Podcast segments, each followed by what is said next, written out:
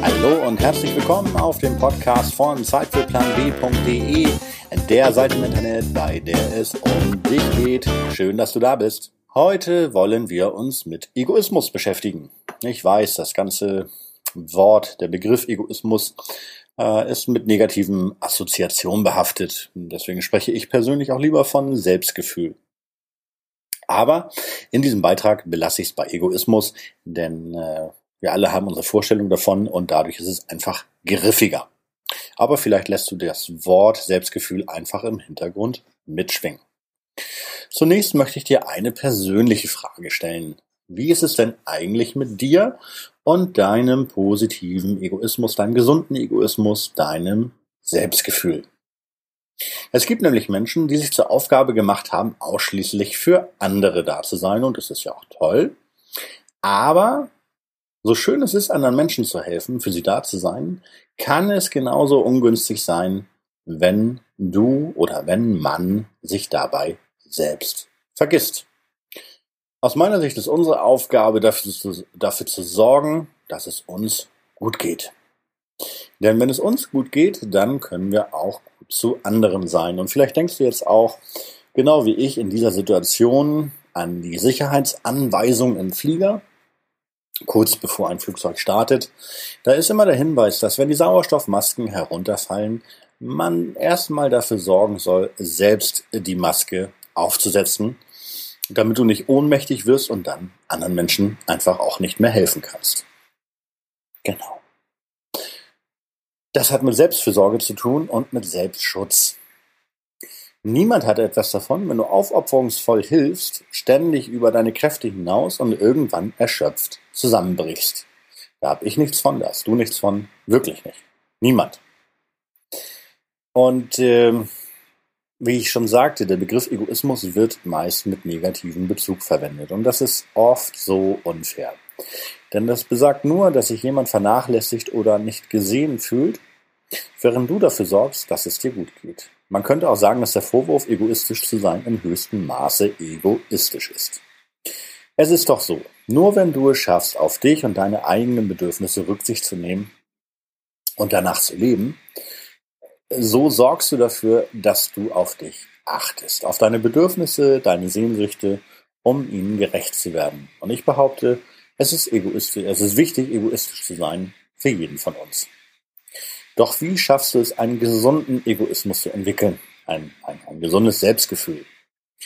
Ich habe es mir angewöhnt, bei jedem Anliegen, das an mich herangetragen wird, zunächst auf mein spontanes Bauchgefühl zu hören. So im Sinne eines Seismographes. Seismographen. Hm. Und das war nicht immer so. Und heute warte ich gespannt, was mir mein Bauchgefühl zurückmeldet.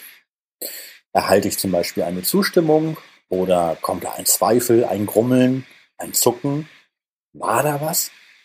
Und vielleicht zeigt sich sogar totale Ablehnung. Wenn mich etwas bewegt und es keine Zweifel gibt, dann gebe ich meine Zustimmung. Aber auch das nicht schlagartig. Ich lasse in den meisten Fällen nicht alles stehen und liegen, sondern versuche durch Fragen zu verstehen, was genau das Anliegen meines Gegenübers ist. Was ist sein Bedürfnis? Und wie würde meine Rolle und meine Aufgabe dann ganz konkret aussehen? Wenn alles für mich passt, dann gebe ich meine Zustimmung. Zeigt sich ein Zweifel, räume ich mir das Recht ein, unsicher zu sein. Dann bitte ich um Bedenkzeit. Niemand wird es dir übel nehmen, die Sache erst einmal zu überdenken. Das ist meine ganz persönliche Erfahrung. Wenn du das Wertschätzen zurückgibst, wird es beim anderen ankommen. Und zeigt sich totale Ablehnung, mein Bauchgefühl kann da sehr stark sein, dann lehne ich das Anliegen wertschätzend, aber bestimmt ab dann ist das nämlich nichts für mich und dann geraten meine eigenen Grenzen in Gefahr und das möchte ich nicht. Meine Erfahrung mit dieser Vorgehensweise ist, dass du vor allem eins gewinnst. Zeit. Gewähre dir selbst einen Zeitraum, um genau für dich zu prüfen, ob du dem Anliegen des oder der anderen folgen möchtest. Es spricht ja nichts dagegen, für andere da zu sein, nur wenn du dir selbst wenn, wenn, wenn, wenn es dir gerade selbst zu viel ist, dann solltest du die Finger davon lassen. Denn wenn es dir nicht gut geht und du versuchst anderen zu helfen, dann schadest du dir damit selbst. Vielleicht fühlst du dich danach ausgelaugt, ausgenutzt und verbraucht. Es kann auch sein, dass du dann sagst, dass dich immer alle ausnutzen. Auch deinem Selbst Selbstbild kann das schaden. Mit mir kann man das ja machen, kann sich schnell im Unterbewusstsein abspeichern. Und dann kann es wirklich jeder mit dir machen. Die Verantwortung liegt hierbei ganz klar bei dir. Es kann dich ja niemand zu irgendwas zwingen. Dein Verbündeter ist die Zeit. Damit vermeidest du es, zu schnell Ja zu sagen und dich hinterher darüber zu ärgern. So wirst du mehr und mehr einen gesunden Egoismus entwickeln. Oder, wie ich sagte, ein Selbstgefühl. Du wirst eine klare Kante, du wirst berechenbar und das ist gut so. Man weiß, woran man bei dir ist. Du wirst zu deiner eigenen Marke.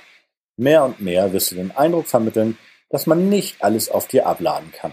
Das wird zur Folge haben, dass du Menschen anziehst, die wirklich deine Hilfe benötigen und denen du auch gerne helfen wirst, sofern es für dich in Ordnung ist. Und natürlich sind wir alle unterschiedlich. Die Angst und Befürchtung, andere durch ein Nein zu verletzen, kann mächtig sein. Denke immer daran, du bist zuerst für dein Wohlergehen verantwortlich und danach sollten die anderen kommen. Denke an die Sicherheitsanweisung im Flieger. Das soll nicht heißen, dass du von nun an mit Scheuklappen durch die Welt laufen und die berühmten Ellbogen ausfahren sollst. Getreu dem Motto, nach mir die Sintflut oder wo ist mein Vorteil? Für sinnvoll halte ich es, achtsam mit dir und deiner Umwelt zu interagieren. So haben alle Seiten etwas davon, deine Lieben, dein Chef, deine Kollegen, deine Mitarbeiter, all die Systeme, mit denen du täglich interagierst. Und wie so oft beginnt eine Reise immer mit dem ersten Schritt. Denke immer daran, Übung macht den Meister. Du wirst schnell merken, dass sich dein Leben schlagartig verbessern wird. Eigenständig in der Steuerung von dem, was du willst und dem, was du nicht mehr willst, wird der gesunde Egoismus, das Selbstgefühl, dazu helfen, dazu verhelfen, ein Leben zu führen, in dem du die Hauptrolle spielst. Meine Bitte an dich, werde ein Egoist oder werde jemand mit einem gesunden Selbstgefühl. Im positiven Sinne. Pass auf dich auf.